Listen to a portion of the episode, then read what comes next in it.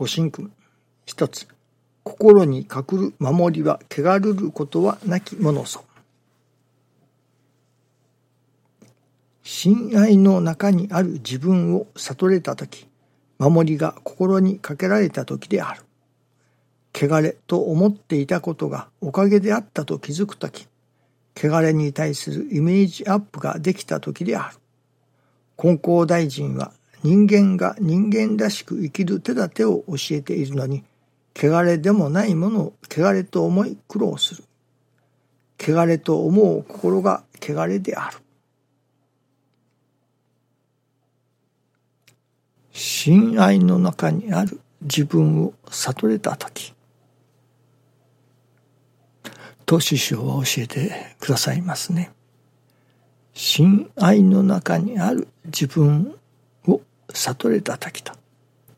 これはやはり神様のお働きを日々実感させていただかねばいただけるものではありませんね。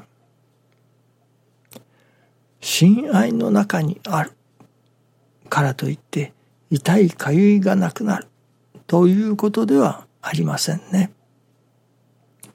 信心をさせていただいているから痛いかゆいがなくなるということではない。もちろんその信心の始めというのは痛いかゆいがなくなることのためにあるいは無病息災というのでしょうかね。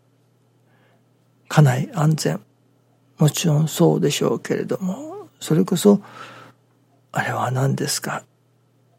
厄除けですか？災いが起こってきませんようにとか。その困ったことが起こってきませんように。問題が起こりませんように。といったような願いで信心をさせていただく。ということはありましょうけれども。また痛いかゆいを治してください。ということで信心を始めることはありましょうけれども。誠の信心信心の本質として信心をしたからといって痛いかゆいがなくなってしまうということではありませんね。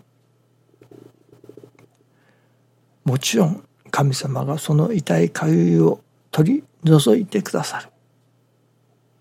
危ないものを避けてくださる。という働きはありますけれどもありますけれどもそれが本当の姿ではありませんね。教祖様もこの方の神は災難よけや病気治しの神ではないと心治しの神だとおっしゃっておられるようにやはり心を治すということこれがこのお道の本質だと思いますね。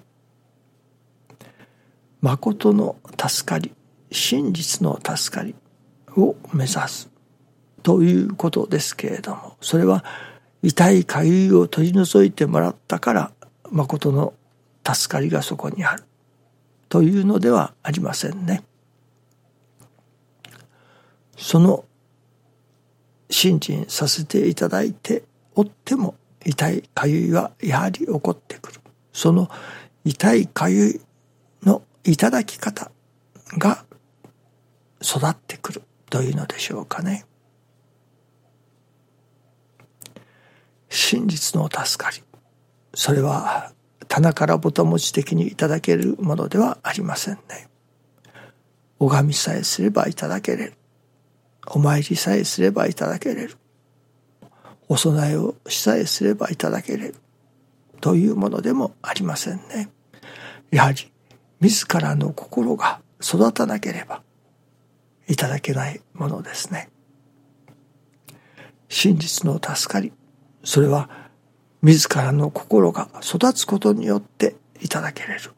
いわば心直しによっていただけれるものが真実の助かりということになりますね。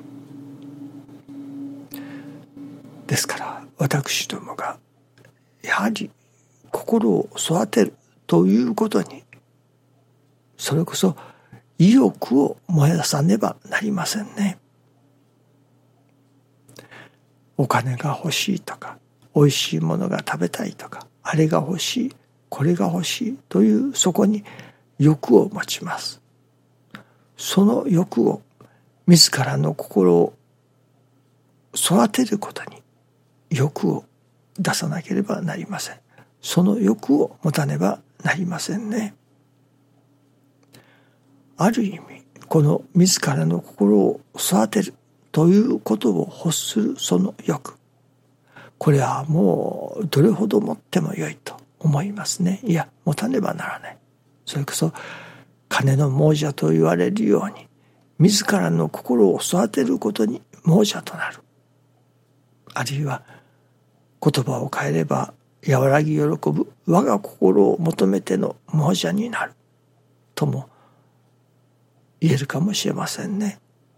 我が心をいただくためにはやはり私どもの心が育たねばなりません。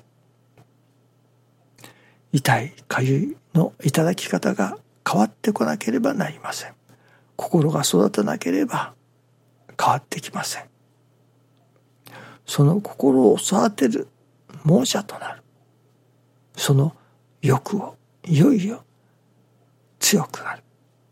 そこに教祖様が私にも人を助けたいという欲がありますというその人を助けたいという願い思いそういう心も育ってくるということですね。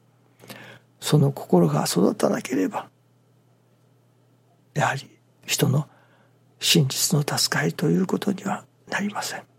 どうでも私どもが自らの心を育てることその亡者となるぐらいにその欲がやはり強く膨らんでこなければならないということですね。ただ痛いかゆいがなくなることに欲を強めるのではなく自らの心が育つ心を育てることにその欲をいよいよ強く貪欲なまでに心を育てようという欲がまた育ってこなければならないということでもありますね。その自らの心を育てようというその貪欲なまでの欲その欲がありませんと新人がやはり堂々巡りで終わってしまいますね。どうでも自らの心を育てたいというその欲をいよいよ強く大きくしていきたいそういうお育てをいただきたいものですね。